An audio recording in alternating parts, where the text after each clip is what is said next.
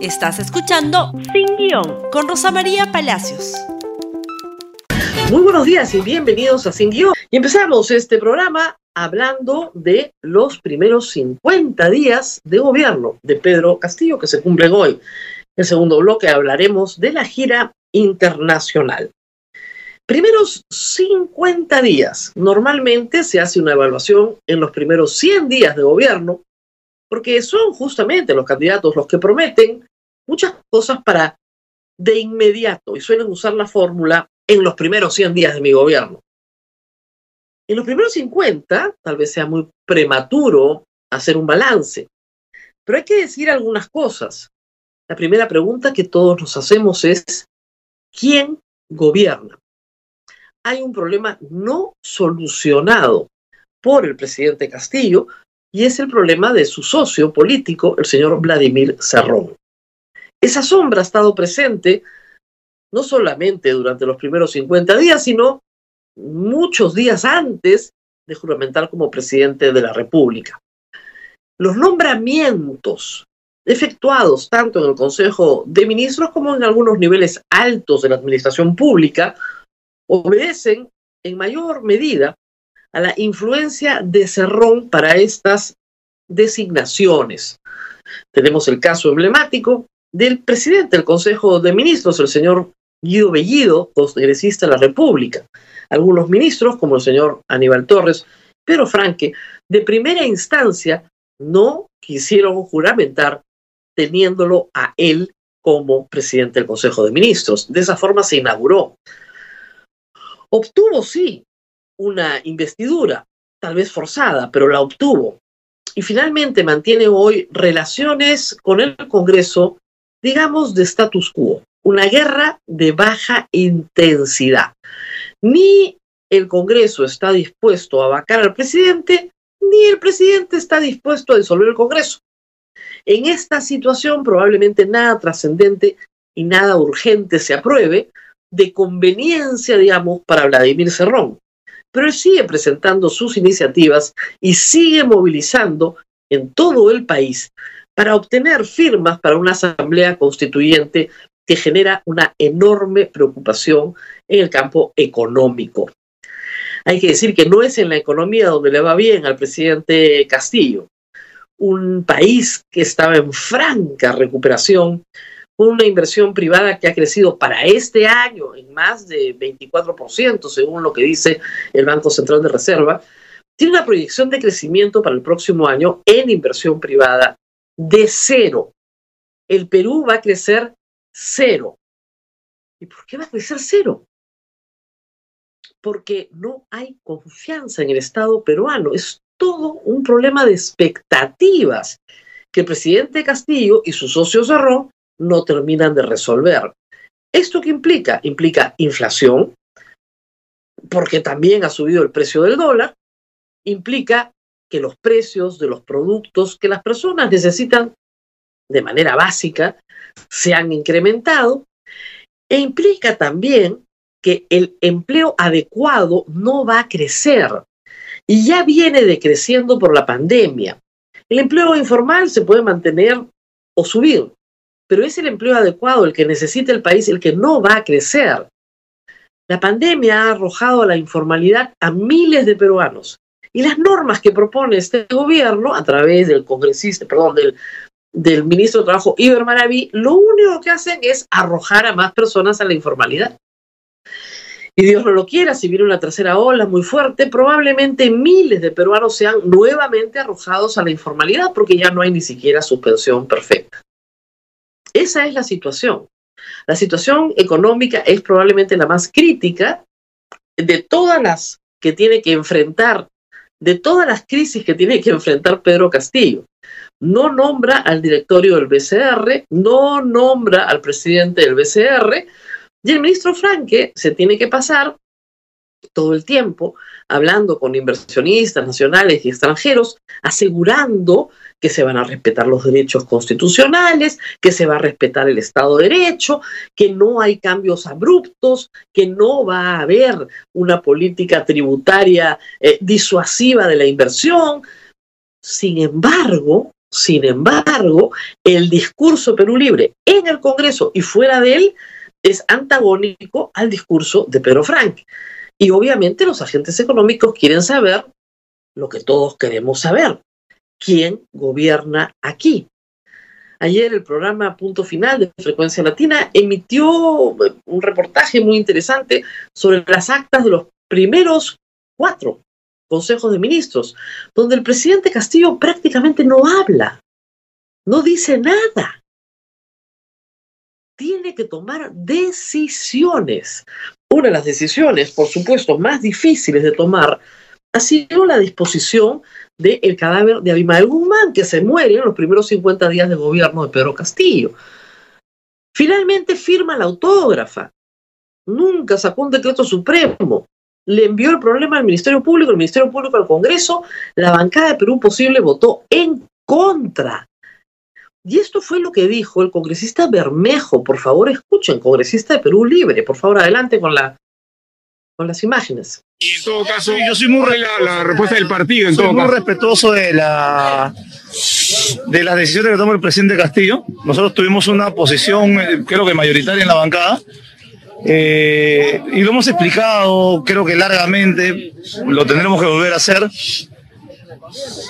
Si algo eh, de, de tantas cosas repudiables que hizo Sendero Luminoso, de entre tantas cosas repudiables, era que ellos no permitían enterrar a los muertos cuando asesinaban en la sierra, en las zonas de la selva, y acusaban a alguien de soplón o de cualquier otra cosa, los mataban, muchas veces los descuartizaban y dejaban los restos ahí para que se los comieran los animales. En el otro extremo negativo, los paramilitares que tuvimos también en nuestra patria, los malos efectivos, ojo, lo pongo en esos términos, para que no diga que es contra la institución, pero los malos efectivos que tuvimos también dentro de las Fuerzas Armadas y Policiales hacen lo mismo. El Perú hoy tiene 20.000 desaparecidos. Sendero Luminoso creo que debió ser derrotado, además del plano militar. Dios mío, de allá y acá también. Sí, este- creo que es este. no Lo han mandado el enemigo Sí, este. creo que lo han mandado. Eh, a Sendero se le ha derrotado en el plano militar, se le ha derrotado en el plano judicial, se le ha derrotado en el plano político. Y yo creo que el último puntillazo hubiese sido, ya ni siquiera es tema, ¿no? En el plano moral. Para Bermejo, congresista de la República, eh, derrotar moralmente a Abimael Guzmán significaba enterrarlo y hacer un lugar de peregrin- peregrinación y culto a su memoria. Esa no es una derrota moral, francamente. Acá lo que ha habido es el intento, ¿no es cierto?, encubierto de generar un lugar de romerías, cultos, en fin, a un sujeto que creía que era el Mesías de la revolución, la cuarta espada de la revolución mundial. Ha sido en realidad dramático ver los malabares que ha hecho la izquierda en el Congreso para no hacer lo que tenía que hacer. Pero Castillo firmó la autógrafa y de nuevo el clima es de indecisión y de, por supuesto, incertidumbre intranquilidad.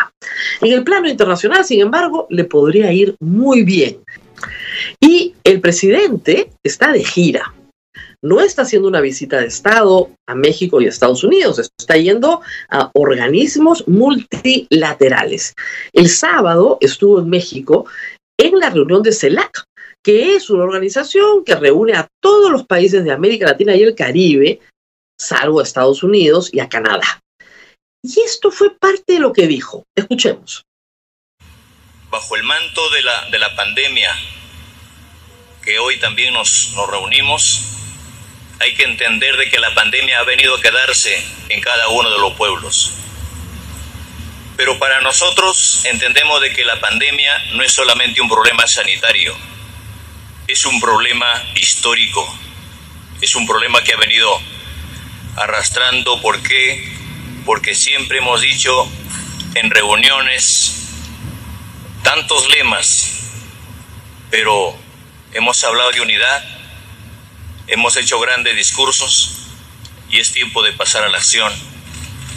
Y es tiempo de pasar a la acción porque es necesario entender de que unidos lograremos todo, desunidos nada. Millones de compatriotas, millones de hermanos peruanos que estábamos a la espera de que salgamos de esta pandemia. Y esta pandemia que ha llevado a millones de personas en el mundo, incluido más de 200 mil peruanos. Y por eso debo decirles de que la CELAC hoy en día debe concretar un hecho concreto. El presidente tuvo un mensaje leído que, fue un poco más claro, pero la verdad es que no se entendía muy bien qué era lo que estaba pidiendo. Eh, estaba hablando de la pandemia, eso está claro, pero ¿en qué sentido? ¿Qué sentido quería darle? Eh, me imagino que cuando dice es un problema histórico se refiere a que la salud pública peruana no estaba históricamente preparada para enfrentar la pandemia. Pero tiene que decirlo con más claridad porque la verdad les digo, francamente no se entiende. Y esta sería una magnífica oportunidad, este viaje, para Pedro Castillo, para no solamente señalar lo que no es, él se esmera en decirlo, no soy comunista, no soy terrorista, sino para señalar lo que sí es. El mundo vería con mucha simpatía a un presidente que viene de un origen muy humilde, con un discurso de izquierda, pero de centro izquierda, que en parte lo dice, no voy a alterar, ¿no es cierto?, la estabilidad jurídica, voy a respetar el Estado de Derecho, es un mensaje importante, pero luego dice cosas confusas. Entonces sería muy importante que se afinara el mensaje. Sin embargo, el pleito en CELAC no tenía nada que ver con Pedro Castillo ni con su sombrero, tenía que ver con Venezuela versus Paraguay y Uruguay. Y acá tenemos un fragmento de lo que fue esta discusión. Escuchemos, por favor. Cancilleres, ministros, representantes de organizaciones internacionales. Mi presencia en esta cumbre en ningún sentido ni circunstancia representa un reconocimiento al gobierno del señor Nicolás Maduro. No hay ningún cambio de postura de mi gobierno y creo que es de caballeros decirlo de frente. Y yo le digo al presidente de Paraguay, ponga usted la fecha, el lugar y la hora para un debate sobre democracia en Paraguay, en Venezuela y en América Latina. Y estamos listos para darlo. Ponga usted el lugar. O lo digo un poco más, si me permite, la pasión Ponga usted, presidente de la calle, la fecha, el lugar para un debate. O ponga usted, presidente López Obrador, y Venezuela está lista para debatir de democracia, de libertades, de resistencia, de revolución y de lo que haya que debatir, de neoliberalismo. De cara a los pueblos, en transmisión en vivo y directo, en privado, como ustedes quieran, con respeto. Bueno, ahí está la respuesta. Bueno, veremos eh, son imágenes de cortesía de Canal N, vemos que eh, estaban ahí en un debate alterno, ¿no es cierto? No resuelto, por supuesto, cada uno más machito que el otro, pero el tema de Venezuela estaba ahí como, ¿no es cierto?, el elefante parado en el centro de la reunión del cual había que hablar en algún momento. Perú no caminó por ese camino, ciertamente. Luego de terminar la reunión, el presidente Castillo se dirigió a Washington, estaba hospedado en el Hotel Mayflower y en la puerta del hotel se armó también una pequeña gresca. Veamos.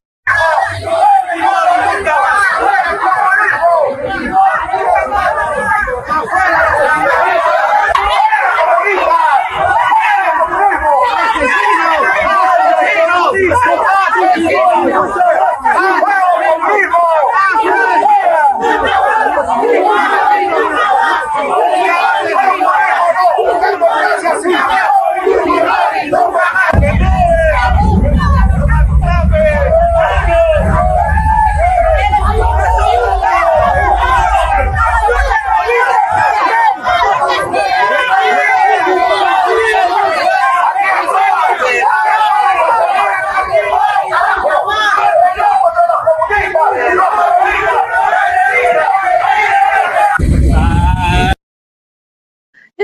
pequeño, unos tenían su lápiz, otros tenían su bandera del Perú diciendo fuera Castillo. Esta es la polarización que se vive, por supuesto, en el Perú y que en estos casos se traslada a los migrantes peruanos en el extranjero. Pero hay un asunto que ha llamado la atención, que es la puesta en escena de eh, Pedro Castillo en su primera presentación internacional. Como ustedes saben, las decisiones de vestuario de los presidentes de la República son decisiones absolutamente discutidas trabajadas con expertos en marketing político que buscan darle identidad al líder. El líder quiere identificarse con sus electores. Hemos tenido en el mundo durante el siglo XX una cantidad enorme de líderes que han utilizado estas puestas en escena para realzar su figura, normalmente los más autócratas, ¿no es cierto? Eh, les recomiendo un documental de Netflix sobre la materia, sobre la construcción de un tirano. Uno de los elementos de manual es la identificación física del líder con la población. En nuestra región, por ejemplo, digamos, Hugo Chávez o Fidel Castro tendían a, ese es Rafael Correa, tendían a vestirse en uniforme militar. Pero nosotros tenemos otros líderes, como por ejemplo el señor Cáceres eh, que tiene su propia forma de vestirse, y también, por supuesto, el presidente de la República y su esposa, que pretenden eh, generar una relación de cercanía con la población frente a la cual se presentan, aunque hay que decirlo, Cáceres supera a Evo Morales, supera a Rafael Correa y supera, por supuesto, a Pedro Castillo. Estas decisiones, hay que decirlas, no son eh, para que usted discuta si está vestido adecuadamente o no. Esa es una discusión frívola. El eh, estilo rojo andino chic que vemos acá, por ejemplo, es un estilo que trata de recoger elementos de la cultura andina, pero que necesita sastres muy, eh, muy expertos en la confección de estos trajes que incorporan motivos, colores, etc. Pedro Castillo le ha añadido el sombrero como un símbolo personal. Ustedes recordarán que en la huelga del 2017 Pedro Castillo jamás usó un sombrero, usaba normalmente una casaca, no las casacas de plástico que se usan para abrigarse del frío de agosto y septiembre en Lima, nunca lo vimos ni con poncho ni con sombrero, pero ha decidido que el sombrero sea una prenda de marketing político, una identificación permanente de su propia identidad, pero también una forma de acercarse a la población y decirles, de esta manera yo me distingo o me revelo frente a estándares eh, occidentales y me presento de una manera distinta. La gran pregunta que hay que hacerse es si el truco funciona, porque es un truco y como ustedes verán, muy visto y muy usado. No hay eh, que tampoco dejar de señalar que todos los presidentes hacen esto, o sea, hay unos que se sacan la corbata del saco y se remangan las mangas para dar la impresión de que están trabajando, por ejemplo, o aquellos que viajan a cualquier zona del país y se ponen el traje del lugar que les regala la comunidad o el poncho del lugar, etc. Pero esto es una puesta en escena mucho más elaborada, trabajada y copiada. Resulta, eso es lo que yo no sé.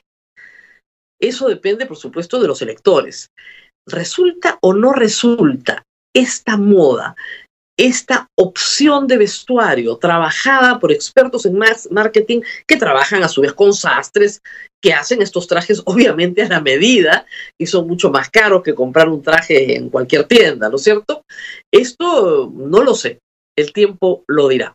Mañana vamos a comentar probablemente lo que acaba de pasar, el discurso del presidente en la OEA y también las reuniones que ha tenido con empresarios. Pedro Franque ha tratado de hacer de esta gira una gira también económica, consciente de que uno de los problemas más graves que enfrenta el gobierno de Pedro Castillo es esa proyección del BCR que dice que el próximo año la inversión privada crecerá en cero.